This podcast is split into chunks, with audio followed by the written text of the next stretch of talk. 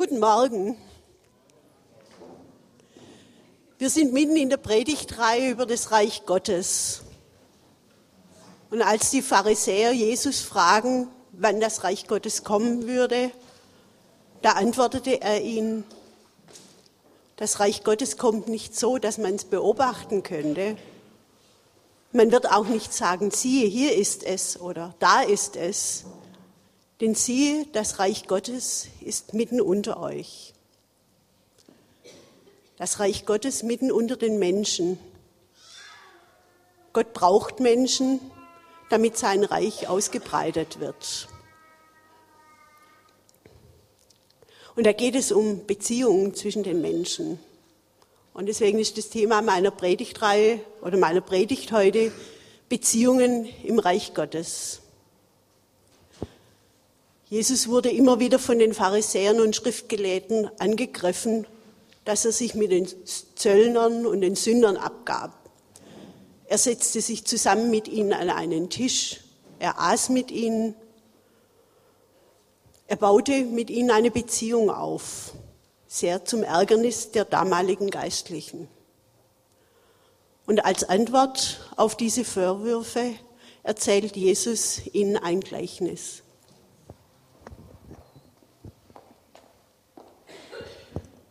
Das Gleichnis vom verlorenen Sohn in Lukas 11, 32. Weiter sagte Jesus, ein Mann hatte zwei Söhne. Der jüngere von ihnen sagte zu seinem Vater, Vater, gib mir das Erbteil, das mir zusteht. Da teilte der Vater das Vermögen auf. Nach wenigen Tagen packte der jüngere Sohn alles zusammen und zog in ein fernes Land. Dort führte er ein zügelloses Leben und verschleuderte sein Vermögen. Als er alles durchgebracht hatte, kam eine große Hungersnot über das Land und es ging ihm sehr schlecht. Da ging er zu einem Bürger des Landes und drängte sich ihm auf. Der schickte ihn aufs Feld zum Schweinehüten. Er hätte gern seinen Hunger mit den Futterschoten gestillt, die die Schweine fraßen. Aber niemand gab ihm davon.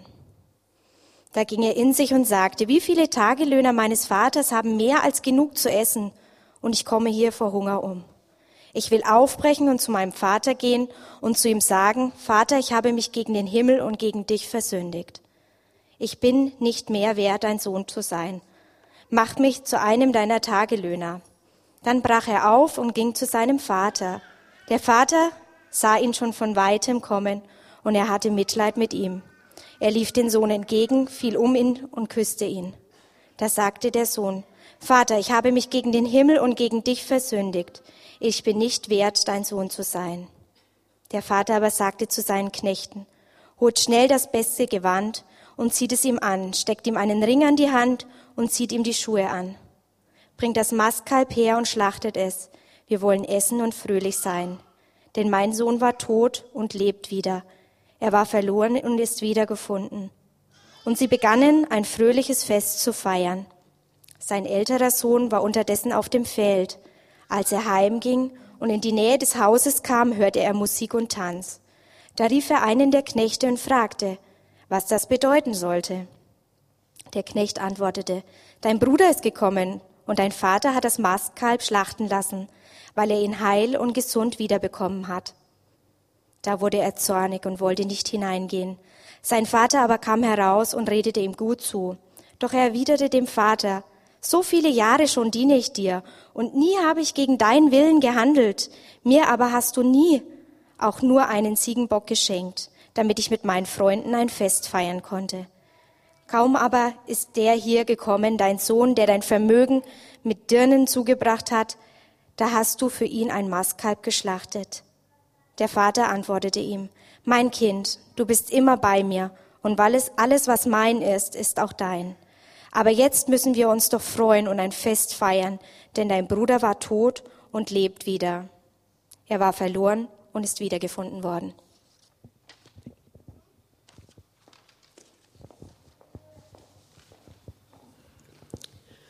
Was hörten die Juden? Die Geschichte beginnt mit, ein Mann hatte zwei Söhne. Da wissen die Schriftgelehrten gleich, worum es geht. Jakob und Esau die Story von dem Gauner, der in die Fremde ziehen muss, weil er den Bruder um den Erstgeburtssegen betrogen hat und dem Liebling des Vaters, der daheim bleibt. Und am Ende die Versöhnung der beiden. Alles ist gut. Doch die Geschichte, die Jesus erzählt, nimmt eine andere Wendung. Da ist der jüngere Sohn der, der dem Vater Freude bereitet. Und bei dem daheimgebliebenen Sohn stellt sich heraus, dass auch er ein Verlorener ist. Ich will euch, mit euch heute der Frage nachgehen, was Jesus in diesem Gleichnis über Beziehungen erzählt. Schauen wir erstmal den jüngeren Sohn an und seine Beziehungen. Er verlässt die Gemeinschaft der Familie, er will sich selbstständig machen, bricht auf in die Fremde. Dort sucht er sich neue Beziehungen, er kauft sie sich und diese Beziehungen tragen nicht. Dann ist das Geld aufgebraucht, Dazu kommt eine Hungersnot. Er ist völlig auf sich allein gestellt. Und er hat nichts mehr. Kein Geld, keine Freunde, die ihn unterstützen könnten, keine Perspektive. Der Hunger treibt ihn. Bei einem Einheimischen findet er Unterschlupf. Das heißt, er drängt sich ihm auf. Auch das ist keine gute Situation, keine Beziehung, die trägt. Er landet bei den Schweinen. Für die Juden undenkbar, denn die Schweine gelten als unrein und damit ist er völlig ausgegrenzt. Er ist einsam in seinem Scheitern. Seine Beziehung, er hat keine. Er ist allein auf sich gestellt, einsam, verloren. Da erinnert er sich an den Vater, an die Familien- und Hausgemeinschaft, die Tagelöhner dort hatten es besser als er hier. Und wieder bricht er auf, diesmal zurück nach Hause, unter völlig anderen Voraussetzungen als bei seinem Weggang. Da war er derjenige, der in die Freiheit zog, voller Träume, voller guter Vorsätze. Klar, das mit dem Erbe, das er vom Vater gefordert hat, das war nicht toll. Aber trotzdem war er jemand, der Respekt verdiente für seine Entscheidung, neu anzufangen. Und jetzt, es war nur ein Scherbenhaufen übrig geblieben. Die Träume geplatzt, die Vorsätze in den Sand gesetzt, ganz unten. Und nach allem, was geschehen ist, sieht er nur die Möglichkeit, als Tagelöhner beim Vater aufgenommen zu werden. Der ältere Sohn das sieht doch gut aus, der bleibt in der Gemeinschaft der Familie, er hat Freunde, er lebt unter einem Dach mit dem Vater. Als der jüngere Bruder zurückkehrt, bricht sein ganzes Leben wie ein Kartenhaus zusammen. Er ist beleidigt, erbost, fühlt sich gekränkt und nicht anerkannt. Er entdeckt sein nicht gelebtes Leben, die unausgesprochenen Bedürfnisse, die er immer zurückgehalten hat. Er ist verbittert, fühlt sich ungerecht behandelt. Seine Beziehung, die zu seinem Vater ist gestört. Er lebt das Leben eines Tagelöhners, der gehorsam das macht, was sein Herr ihm anweist. Er sagt, so viele Jahre diene ich dir und nie habe ich gegen deinen Willen verstoßen. Der Vater er akzeptiert die Entscheidung der Söhne. Er lässt den jüngeren Sohn ziehen und er lässt den älteren in seiner Haltung, ich mache dir alles recht. Die Eltern unter uns wissen, wie schwierig es sein kann, Kinder loszulassen. Wird das, was wir den Kindern vorgelebt, wozu wir sie erzogen haben, tragfähig sein? Der Vater setzt die Söhne nicht unter Druck. Er formuliert keine Erwartungen, er zwingt keinen Gehorsam. Er wartet. Aber nicht passiv und resigniert, sondern er erwartet. Er hält Ausschau, ist voller Sehnsucht. Er wartet, bis sie die Beziehung suchen.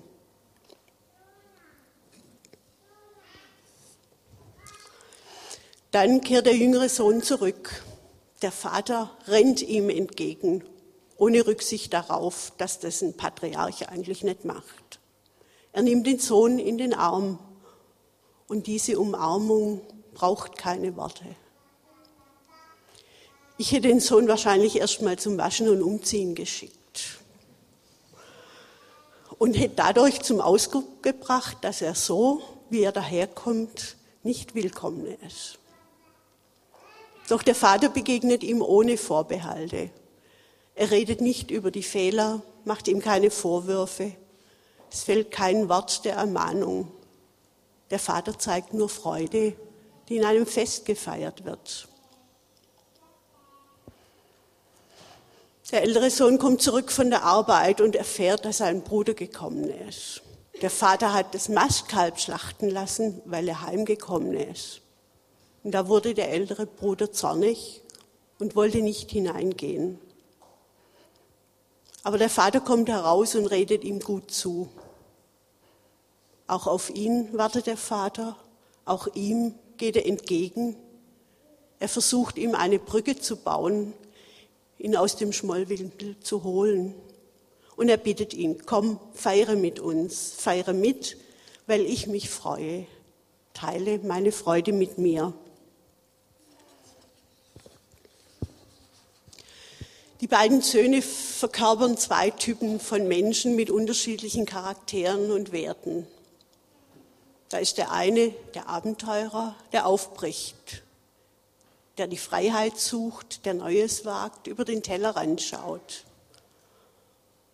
und der das Risiko eingeht, in diesem Wagnis zu scheitern. Er lebt Freiheit, Fantasie, Abenteuer. Für ihn ist der Weg das Ziel. Er ist an der Freiheit gescheitert, aber jetzt weiß er, was ihm fehlt und was ihm helfen kann. Die Rückkehr zum Vater hilft ihm aus der Einsamkeit und bringt ihm ein neues Leben. Der andere ist der Sesshafte, der sich an Regeln und Ordnungen hält. Er lebt Beständigkeit, Zuverlässigkeit, Leistung. Tradition ist ihm wichtig, er will das Gute behalten und bewahren. Aber er läuft Gefahr, sich mit seinen Sicherheiten zu arrangieren und irgendwann zu entdecken, dass er das wirkliche Leben versäumt hat.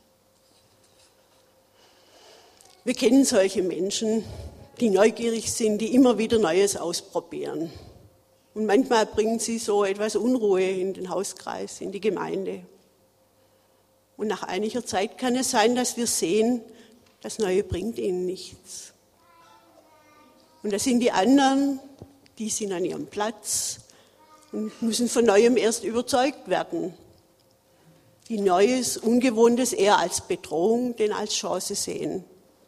Sie befürchten, aufgeben zu müssen, wo sie sich eingerichtet haben.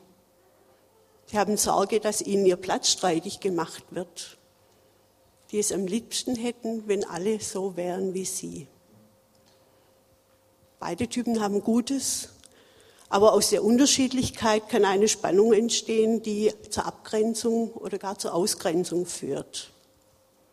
Wie können wir das auflösen? Wie können wir Beziehungen bauen im Reich Gottes? Die Grundlage dafür ist die Beziehung zu Gott, dem Vater. Der Sohn sagt, ich will aufbrechen und zu meinem Vater gehen. Er sucht die Beziehung zu ihm. Johannes 3,16 heißt es, denn so sehr hat Gott die Welt geliebt, dass er seinen eingeborenen Sohn gab, damit alle, die an ihn glauben, nicht verloren werden, sondern das ewige Leben haben. Die Beziehung zu Gott dem Vater geht über Jesus. Und im Johannesevangelium können wir ganz viel über Jesus und den Vater und ihre Beziehung erfahren. Da sagt Jesus, ich bin der Weg, die Wahrheit und das Leben. Niemand kommt zum Vater ohne mich. Kennt ihr mich, dann kennt ihr den Vater. Wer mich sieht, sieht den Vater. Gott hat Jesus in die Welt gesandt, damit wir Menschen an ihm erkennen, wie die Beziehung zu Gott aussieht, der uns vorlebt, wie Beziehungen gehen, der die Haltung, den Lebensstil des Vaters aus dem Gleichnis lebendig macht und an dessen Art Beziehung zu gestalten wir uns orientieren können. Jesus, der den Menschen Nähe anbietet. Den Aussätzigen, den Kranken, den Ausgegrenzten. Der sich nicht scheut, mit Menschen ins Gespräch zu kommen, sie anzurühren, sich auf sie einzulassen. Mancher von uns kommt mit dem Bild von Gott dem Vater nicht gut zurecht, weil es von den Erfahrungen mit seinem leiblichen Vater überschattet ist. Und das ist nichts Neues, das gab es wohl auch schon zu Jesu Zeiten, denn er sagt, niemand auf der Erde sollt ihr Vater nennen, denn nur einer ist euer Vater, Gott im Himmel. Schaut den Vater im Himmel an, so wie er in diesem Gleichnis beschrieben ist, schaut Jesus an dann könnt ihr diese Vorbehalte gegenüber Gott überwinden. Also schauen wir uns nochmal diesen Vater im Gleichnis an. Er gab seinem Sohn die Freiheit, nicht weil er damit einverstanden war, wie er handelte, sondern weil er ihn wirklich liebte und weil er klug genug war zu warten, bis der Sohn die Beziehung selber wollte. Er musste warten, bis der Sohn nach Hause kehrte. Gott hat dem Menschen den freien Willen gegeben.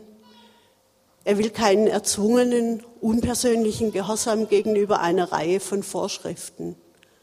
Er wünscht sich eine innere Beziehung mit den Menschen, die er geschaffen hat. Der Vater liebt den Sohn so sehr, dass er ständig auf seine Rückkehr wartet. Mehr noch, als er seinen schmutzigen und schuldbewussten Sohn in der Ferne sieht, läuft er ihm entgegen und umarmt ihn. Er hat in seinem Herzen keinen Vorbehalt gegenüber seinem Sohn. Er rechnet nicht auf, sagt nicht, das habe ich dir schon vorher gesagt. Ich wusste, dass es so kommen würde. Nein, es ist der Vater, der sagt, Junge, ich habe auf dich gewartet. Ich liebe dich. Und der Vater liebt den Sohn so sehr, dass er bei seiner Rückkehr ihn nicht verurteilt, sondern ein Freudenfest feiert. Er heißt den Sohn willkommen. Nichts ist ihm gut genug. Aus überschwänglicher Freude gibt er eine Riesenfete.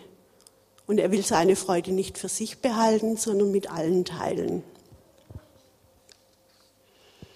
Da muss der ältere Sohn wohl über seinen Schatten springen. Für ihn ist der Bruder ein Eindringling einer, der ihm seine Position streitig machen könnte. Er empfindet die Haltung des Vaters als ungerecht.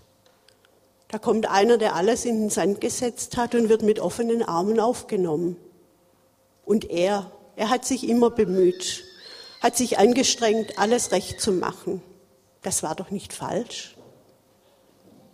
Er merkt gar nicht, dass die Liebe des Vaters ihm genauso gilt, dass der Vater sich dieselbe intensive Beziehung mit ihm wünscht.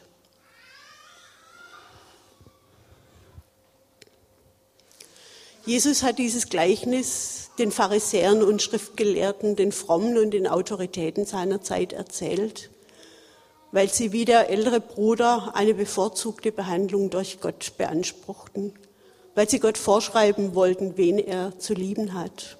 Jesus will sie zum Nachdenken und zum Umdenken bringen. Am Vater zeigt er, wie Gott ist. Sie sollen verstehen, dass Gottes Liebe keine Einschränkungen macht, weil Gott gar nicht anders kann, weil Gott die Liebe ist. Gott lädt alle ein, nach Hause zu kommen. Das Fest ist für alle da, die mitmachen wollen. Was können wir lernen? Das Wichtigste ist, denke ich, dass der Weg in die Beziehung zu Gott immer offen ist. Egal aus welcher Situation wir kommen, wir von weit weg kommen, wir mit einem Scherbenhaufen kommen.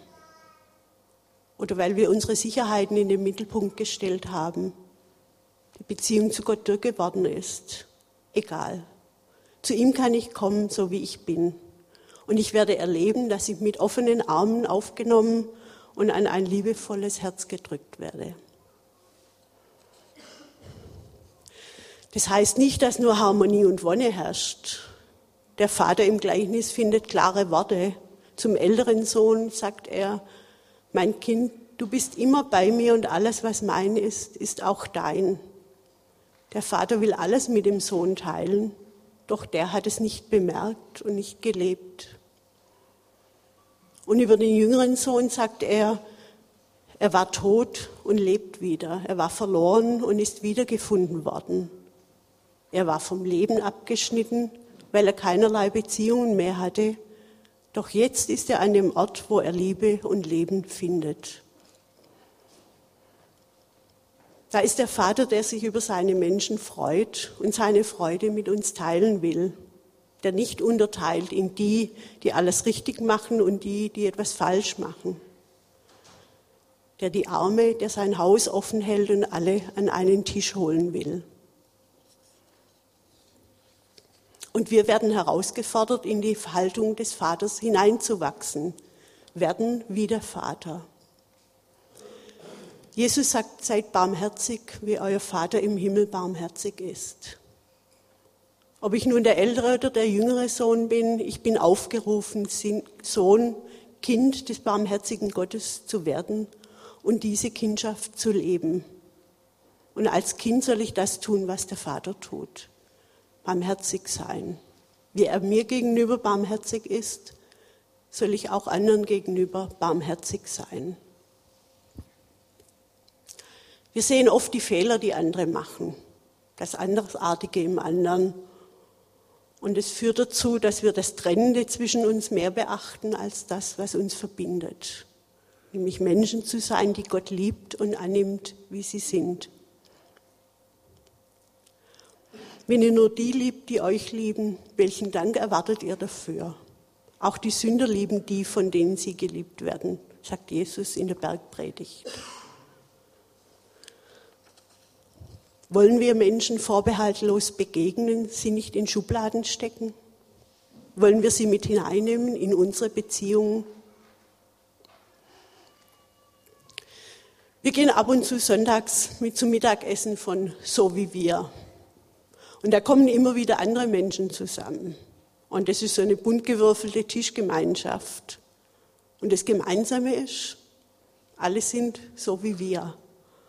Und da ergeben sich ganz leicht gute Gespräche mit Menschen, denen man vielleicht sonst nicht auf die, man sonst nicht zugehen könnte. Werden wieder Vater. Dabei geht es um eine Haltung der Gastfreundschaft. Und die haben wir in den Zielen von Elia so formuliert.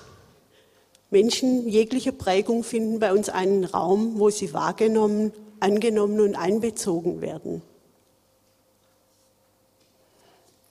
Hier in der Gemeinde gibt es Gelegenheiten. In zwei Wochen ist Brunch, da kann man ganz locker mit anderen ins Gespräch kommen. Oder nach dem Gottesdienst. Da kann man auf andere zugehen. Und da sind wir alle gefordert, nicht bloß die vom Begrüßungsteam. Ich weiß, das ist manchmal herausfordernd. Der andere ist uns ja fremd. Ob wir uns verstehen werden, das wissen wir im Voraus nicht.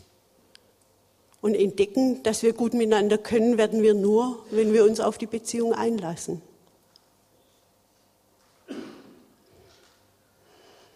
Und manchmal hat man ja auch Vorbehalte oder schlechte Erfahrungen mit anderen Menschen. Und wenn man diese Beziehung klärt, das Gespräch sucht, kann sich das auflösen. Und vielleicht sind die anderen ja ganz anders, als man denkt. Und wenn Gott sie so annimmt, wie sie sind, darf ich jemand ausgrenzen? Feiern gehört zum Reich Gottes. Gott will seine Freude nicht für sich behalten. Gottes Freude ist die Freude aller, die zum Reich Gottes gehören. Und Gott freut sich, weil ein seiner Kinder, das verloren war, wiedergefunden ist. Wozu wir eingeladen sind, ist diese Freude, in diese Freude einzutreten. Es ist die Freude Gottes, nicht die Freude, die die Welt gibt. Gott feiert ein Fest aus Freude, wenn Menschen in die Beziehung zu ihm kommen, wenn sie in die Beziehung zurückkehren und in die Beziehung zu anderen Menschen. Wir sind eingeladen zu entdecken, wo dies geschieht und uns mitzufreuen. Amen.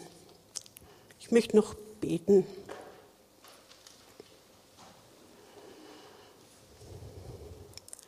Jesus, danke, dass du Mensch geworden bist und uns den Vater gezeigt hast. Und danke, dass du den Weg zum Vater frei gemacht hast.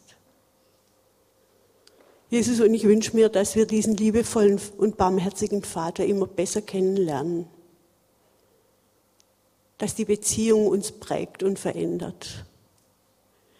Hilf uns offen und liebevoll mit anderen umzugehen.